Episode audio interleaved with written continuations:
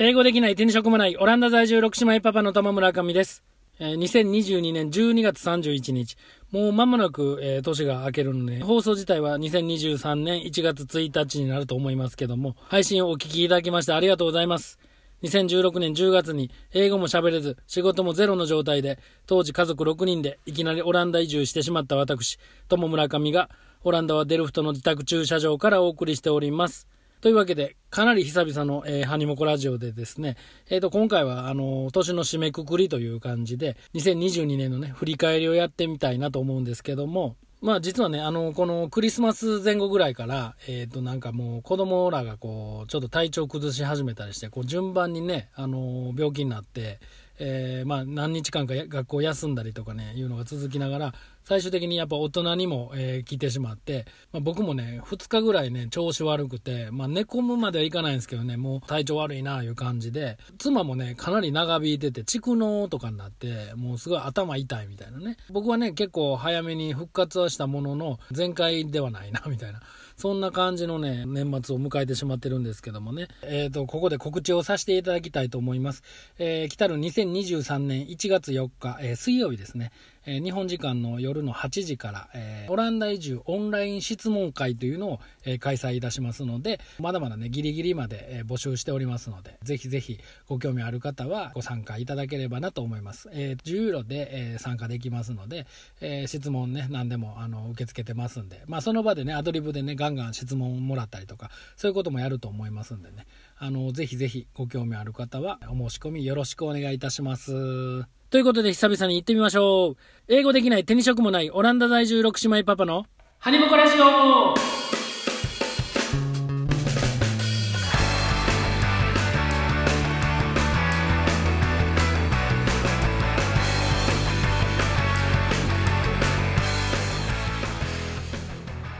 この配信はオランダ移住のコーディネートがこんなだったらいいなを形にしたオランダサポートの提供でお送りいたします。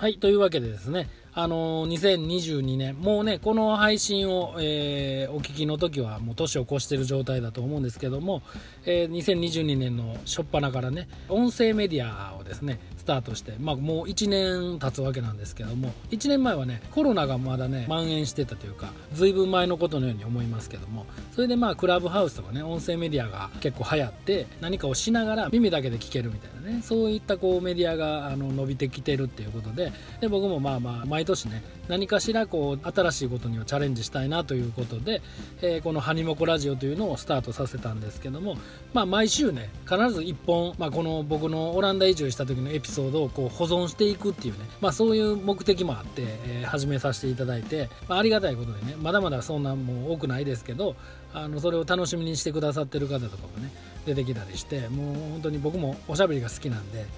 これはねやってて楽しいなという感じなんですけどね、まあ、ちょっとね編集に時間がかかったりあの聞きやすいようにこうねつまんでったりこうコンパクトにしたりとかねそういう作業がね増えてしまってあの自分の首を絞めてしまってるような状態ではあるんですけど。でまああの夏ぐらいまではね毎週必ずね1本、えー、配信してたんですけどもね一人喋りじゃなくてねあのオランダにいると先輩方だったりとか、まあ、変わった方とかねあの学生さんとか子供たちとかねとインタビュー形式にさせていただいて、まあ、その辺のブッキングのスケジュールとかねその辺もあって、えー、とこの6月ぐらいに、まあ、何度かねあのこのラジオでも言ってるんですけどもあのビジネスパートナーっていう形で、えー、同じ兵庫県出身のね浜野さんという方が、えー、移住してこられてで浜野さんにねもともとの日本人ドライバーサービスですねこちらを譲ってですねもう現場をお任せするようになって、まあ、そういったこうオペレーションが変わったりとかでもう秋口ぐらいからねもうアニモコラジオを撮る余裕も全くなくなってしまうぐらい忙しくなってしまって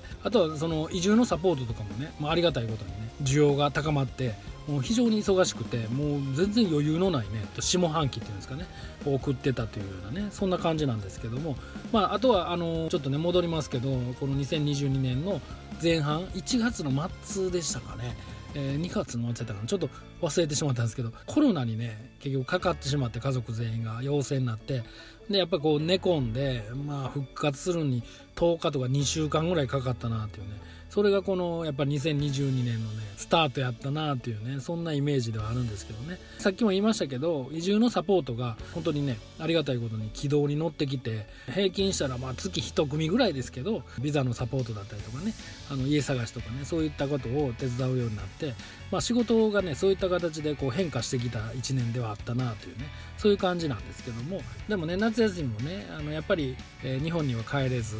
あの初めてねセンターパークスに行ったりとかねウクライナ戦争問題とかもねありまして激動の時代だなという感じでインフレとかもあって簡単にね航空券を買えなかったり、まあ、うちね人数が多いからっていうのもありますけど、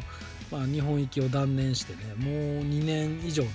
帰れてない状態で、まあ、過ぎてしまったらねもうあっという間の1年まあこれ毎年なんでしょうけどあそうそうそうあとねこれはねもう雑談レベルなんですけどえっ、ー、と11月でしたかねえーと、補修校で、えー、学習発表会っていうねいわゆる演劇とかね歌を歌うみたいなのがね年以下あるんですけどもそれがまあコロナで2年ぐらいできてなくてあの3年ぶりにっていう感じで復活してで、えーと、うちの長女がだから今補修校の小学校6年生にいるんですけどその6年生はなんかねアムゾン太郎言ってねあの桃太郎じゃなくてアムゾンっていうねあのアムゾンから届けられた箱の中から出てきたアムゾン太郎が鬼退治に行くみたいなねそういったこう劇をやることになって、まあ、桃太郎をベースとした現代劇みたいな感じなんですけどその中でこうアムゾンのねこう配達員っていう、ね、役を誰かお父さんやってくれませんかみたいなねそういうメールが来てですねであめっちゃ面白そうやんってね直感的に思ってあ僕やります みたいな軽い気持ちでねあのもうそういうのねほんと好きなんであの手を挙げたんですよね。ほんでまあもうパッとねこう台本を見て、まあ、要はアマゾンのね配達員がピンポーンって来てね「あのお届け物です」って「ハンコください」って言って帰っていくみたいな。ただそれだけの役やったんですけどここでまあ僕のいたずら心というかエンタメ心っていうんですかね。火がついてせっかくこう父親として出てね。でちょうどうちの、えっと、長女のね花がおばあさん役でおじいさんとおばあさんのとこに届けるっていうことででそこ持ってってそこでアドリブかましたろうと。そこでもう僕のねやってるドライバーサービスですね。今は浜野さんに譲りましたけどそれの宣伝を入れてしまおうと思ったわけですね。でこうアマゾンのお届け物です。ハンコくださいって。で日本人ドライバーサービスよろしくお願いします。みたいなね。なんかそういうようなことをあの本番でいきなり言っちゃえみたいな。感じに思ってあしめしめと補修校で来てる保護者の方にねなんかクスってなったらええなとかねああの人そ日本人ドライバーサービスってやってんねやみたいな。ほんまに荷物頼もうかなとか引っ越し頼もうかなみたい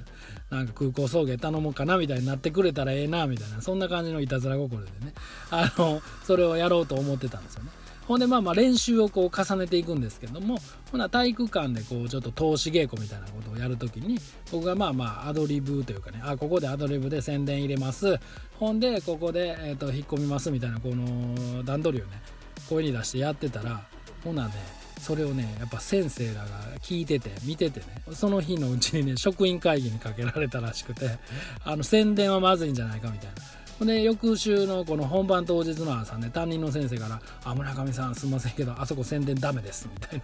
な あのことを言われてしまってもうアドリブなしでもう台本のままただただ出てきてくださいってあの荷物持って出てくるだけにしてくださいって言われて「ええー!」みたいな。そんな先週決まったんやったら先週言ってくれよみたいなねもうそれも僕対策みたいなのができてたのか1週間前に言ったらまた何かいらんことしよんちゃうかみたいな そんなことであの当日言われてまあそれはそれでねええー、みたいな。そっか宣伝はあかんのか補修校ややこしいなみたいな。めっちゃ日本的やなと思いながら。ただ長女とかねあのその6年生のメンバーとしてはこうそこの段取りを決めててそれに対するツッコミみたいなのをねおじいさん役の子にあのこう言うてなみたいなね。あの人誰？みたいな。こと言ってほんならうちの長女が全然知らない人みたいなそういうオチをつけてたんですけどそれがあのね急遽直前で変わる言うたら子供たちにとってもプレッシャーになるしとかねいろいろ思ってまあ、あとはまあ一番の目的はね僕が思んないやんっていうのがね あるんですけどもうねもうほんまに保護者の風上にも置けないみたいなとこあるかもしれないですけどでねうわどうしよう思ってもう直前であせやと思ってねもうほんまのほんまにアドリブかましたでっていうことで「アマゾンの荷物ですお届け来ました」言うてからおばあさん役の長女を見てね「あれ?」っておばあさんめちゃくちゃ綺麗ですね。言うて僕はもっと若ければな恋したのにみたいなそういうようなねアドリブをかまして失礼しましたって出ていくみたいなそういうをやったんですよね。まあまあ自分のね目的は達成できたなっていうね。もうそんな独りよがりのことがありましたというねことでこんなしょうもない話聞いていただいてありがとうございます。まあここでね前半戦は切り上げてですね曲紹介をしたいと思うんですけども、まあ、お正月っていうことでなんかお正月ソングって何かなってこう考えた時にどうしてもこう「もういくつ寝るとお正月」っていうねもうあの歌ぐらいしかねパッとね思いつかないんですよね。でまあそれ以外ってなったら僕の中ではですけどあの僕がバンドにはまるきっかけになったユニコーンっていうね奥田民生さん率いるねあの広島のバンドがあるんですけどもその方たちが、えーと、何の曲やったかななんかのね、えーと、シングル曲のカップリング曲で「えーと、お年玉」っていう曲をねリリースしたんですけども。まあ民生さんは歌ってなくてキーボードの阿部さんとドラムの西川さんがね作った曲やったと思うんですけどね。それをこうベースの海老さんと阿部さんが、えー、ツインボーカルみたいな感じで歌うみたいな。あのすごい軽快なナンバーでまあ初めてねお正月ソングってめっちゃええやんこれみたいなね。そんな風に思った記憶があるんですけども早速聴いていただきたいと思います。ユニコーンでお年玉。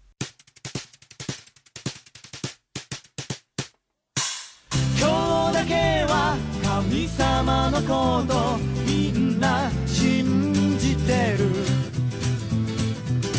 良い年でありますように何か起こりそうなお正月。いつもの朝だね。知らないうちに鏡餅して別々の部屋一人だけで初詣。一つ年を取って大人びた君澄ました顔で。今年もよろしくいつもより空が高いね。まさに日本晴れ。暖かい日差しの中で君とうまくやれそうな気がした。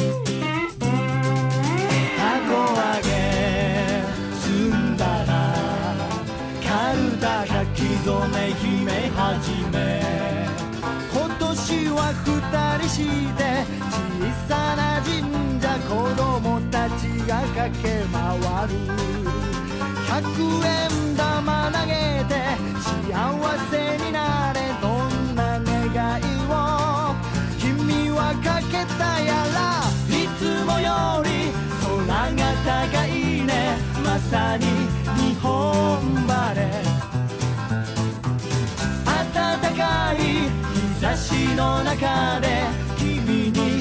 まく言えそうな気がした。今日だけは神様のことみんな信じてる。良い年でありますように何か起こりそうなお正月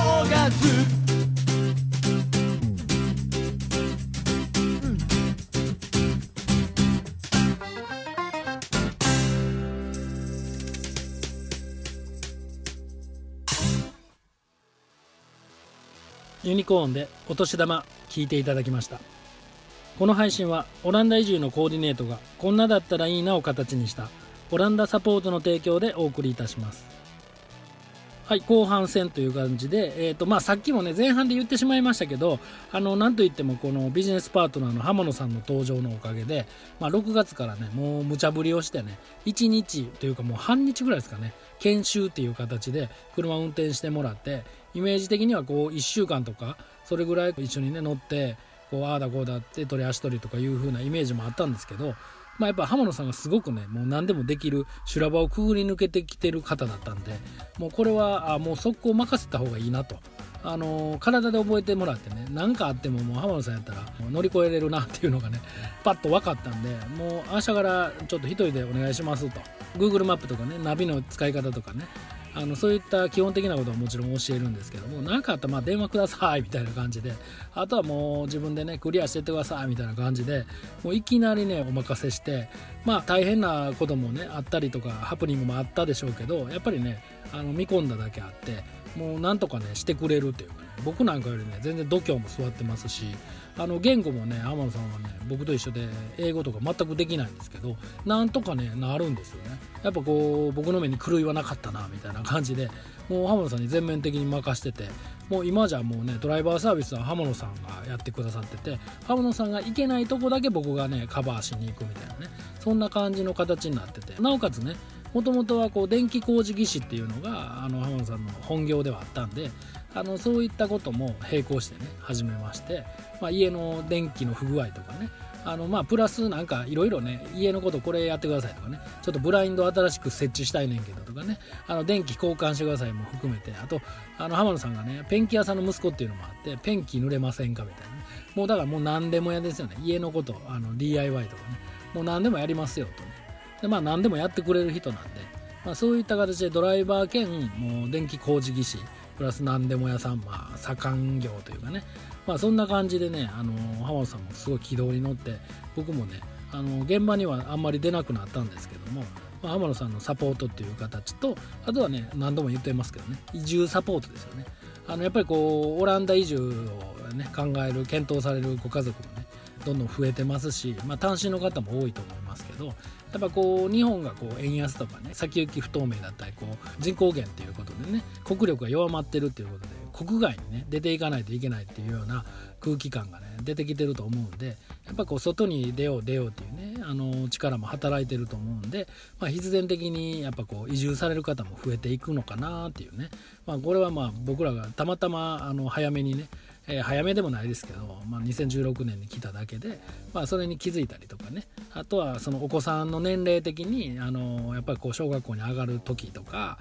でずっとあの頭の中で描いててタイミングが来た方とかね。そういったことを、えーと、サポートするっていうね形で。と、まあ、僕らが来た時にあこんな風にねやってくれたらええのになみたいな風に思うことが結構あったんでそれを僕らでやってしまおうということでまあすごいね時間はかかりましたけど今はねあのすごい自信を持ってねお送りしてます。あの、まあ、分業制のチームとしてね得意ジャンルをカバーしていくっていうね。僕はこうやってコミュニケーション窓口で実は実務はねもう全然うちの妻の方がねもうバッチリできるしであとはね医療にもね携わってる方もいらっしゃったり、えーと、オランダ語もバッチリやったりとかねあと法廷翻訳人の方の協力とかねあのいろんな方の力を借りてチームでやってるんで非常にねあの自信を持ってねお届けできているサポートチームだなと思ってるんですけども、まあ、まだまだお世話になる方がいらっしゃるんであの今後ともよろしくお願いしますということでああとはだからねあのこの間ですね12月29日にあのテレビ東京系でオンエアされたんですけど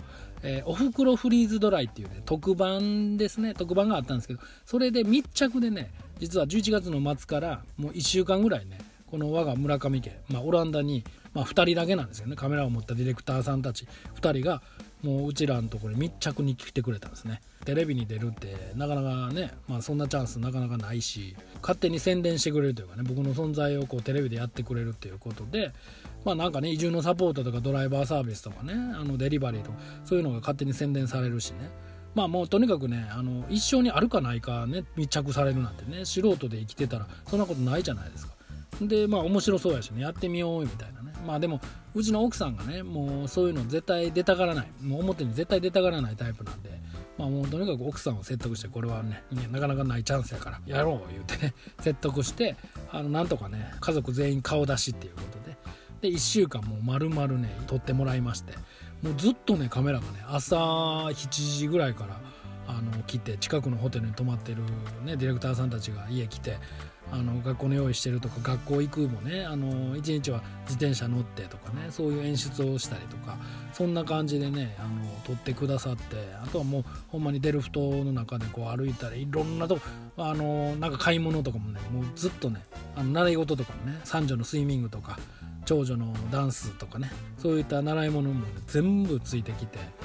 ほんで蓋開けてねあのオンエア見たんですけどあんだけ撮ってあれだけみたいなね。十分やったんですけどあんだけ撮ってねもうあれぐらい凝縮せなあかんかというね。密着って大変やなみたいな。テレビってすごいなってほんま思いましたね。まああとオンエア見てくれた方はねもう分かってると思いますけどこう内緒でねなんかこの日本人って誰みたいなね企画書を渡されたわけですよ。あのこんなところに日本人的なねそういった形で密着するって言われててでえこんな僕みたいな素人で成立しますかね？みたいな感じで心配やったり。僕としては6姉妹がいるんで、まあ、娘たちがねこうメディアに出てくれるっていうのは親としてもねちょっと嬉しいなっていうのもあって娘たちを売りたいなみたいな気持ちがあってねやってたんですけどあれこれ成立すんのかな？みたいな。大丈夫ですか？みたいな。なんか聞くところに言うと90分ぐらいの番組特番らしくてほんでもうえほんならいっぱいね10組ぐらいいるんかな？みたいなね。2組やっていうしね。え僕らでそんな持つかなみたいなずっと心配やったんですけど